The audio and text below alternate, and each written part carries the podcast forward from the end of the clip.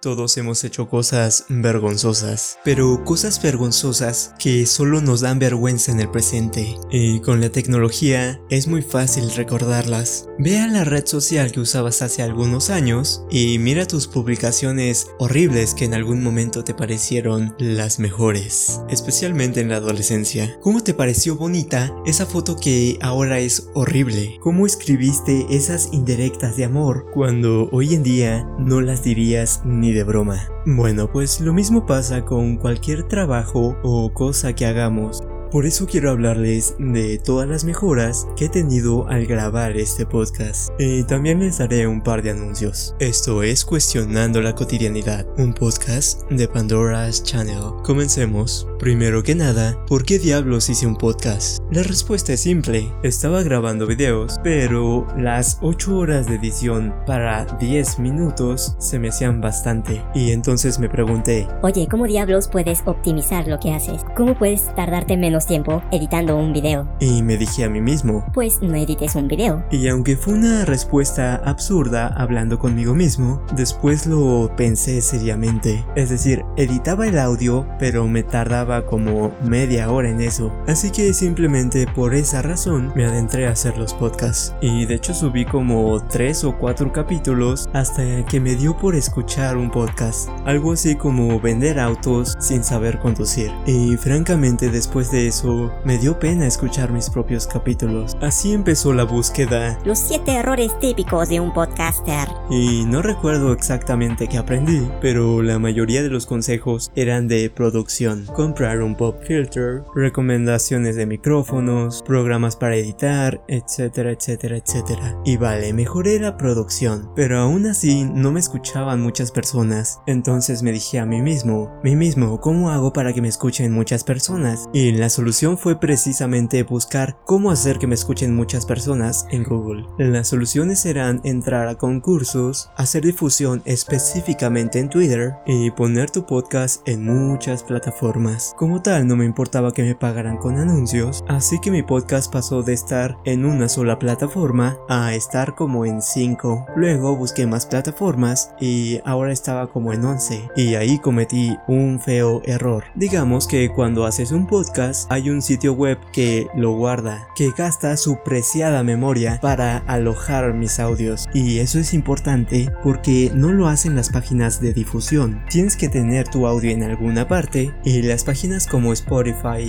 iTunes, Evox y demás simplemente lo difunden para reproducirlo en sus páginas o aplicaciones. Y el problema de todo esto es que no todas las aplicaciones eran compatibles en el lugar donde guardaba los capítulos total, busqué una página que sí fuera compatible. Ahora tenía que subir mis audios dos veces a diferentes páginas y se difundían en aproximadamente 11 lugares diferentes. Pero lo estaba haciendo en el celular. Eso es malo porque después de algunas horas me di cuenta que escribí mal cotidianidad. Puse cotidianidad y ya no se podían hacer cambios. Es por eso que probablemente encuentres capítulos repetidos en algunas plataformas como en Spotify. Y además de la vergonzosa falta de ortografía en mi título, mi yo interno dijo, ah, ni se van a dar cuenta. Así que igualmente subí mis capítulos a ambas páginas. Y algo curioso es que eso me dio un error de cuantificación o de analíticas, porque cuando haces un podcast te dicen cuántas personas te escuchan, de dónde y otros varios datos. Y entonces ya me estaba desanimando porque realmente solo me escuchaban dos personas y estamos hablando del capítulo 20 más o menos. Pero si me iba a cada plataforma, me di cuenta que tenía varias descargas y reproducciones. Todavía eran menos de 50, pero más de 2. Y luego de maldecir a las páginas que me daban datos erróneos, continué mis capítulos alegremente pero aún así me parecían números súper bajos, probablemente porque solo los podía o me gustaba compararlos con videos. Entonces ocurrió una mejora de calidad, más que de calidad de locución, y es que no me gustaba escucharme, a veces era algo tedioso, y fue cosa de modular el tono, el ritmo, velocidad, etcétera, etcétera, etcétera. Y esto llevó a otro problema, cuando intentaba hacer la voz muy grave, algo así como para tener la voz bien sexy era que sí, efectivamente lograba hacer mi voz más grave, pero hacía la voz muy aburrida, muy plana, como aquellos maestros de historia que te leen un libro mientras tú estás pensando cómo sería Bob Esponja si el personaje principal fuera Calamardo. Así que vino otra mejora, la estructuración de un guion. Y en realidad eso no fue tan difícil, pero ayudó bastante. Ya no me era tedioso escuchar mis propios audios porque había mejorado la historia. Sabía claramente qué orden llevaba cada parte de la historia. Y aún con todo esto, había una gran diferencia cuando grababa con ganas y cuando lo hacía en la madrugada. En realidad era un poco problemático encontrar una hora en la que no hubiera tanto ruido para que mis mascotas, perros, pericos, canarios y demás mascotas que tengo no estuvieran haciendo ruido, para que no me llegara ninguna visita indeseada y para que nadie me estuviera llamando.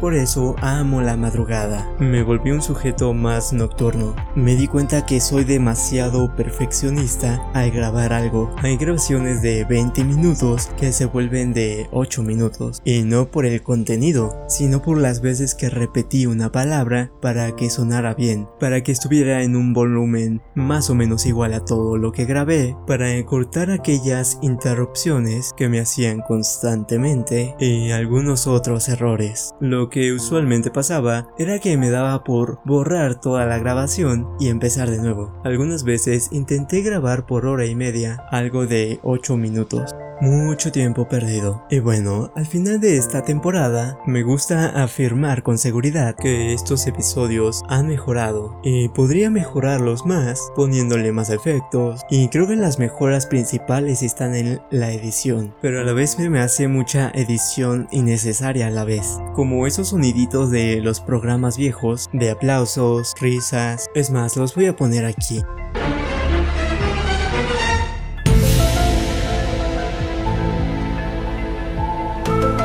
Y por cierto que me da gusto compartirles que publiqué mi primer libro de ciencia ficción. Si les interesa se llama Tragedias de un futuro abstracto, disponible en versión impresa y en versión digital. Pueden leer la muestra gratis o leerlo totalmente cuando crean su cuenta en Amazon Kindle, así que no hay pretextos. Pero bueno, como mencioné anteriormente, este es el final de temporada y para los que no escuchen muchos podcasts, sí, hay temporadas. Probablemente lo reanude a finales de julio. Y bueno, gracias por escuchar este bello y hermoso capítulo. Si quieres ver la evolución de este programa, basta con reproducir el primer capítulo que subí. El que más me apasiona es el capítulo de por qué el karma es incorrecto, pero probablemente lo vuelva a hacer con mejor calidad.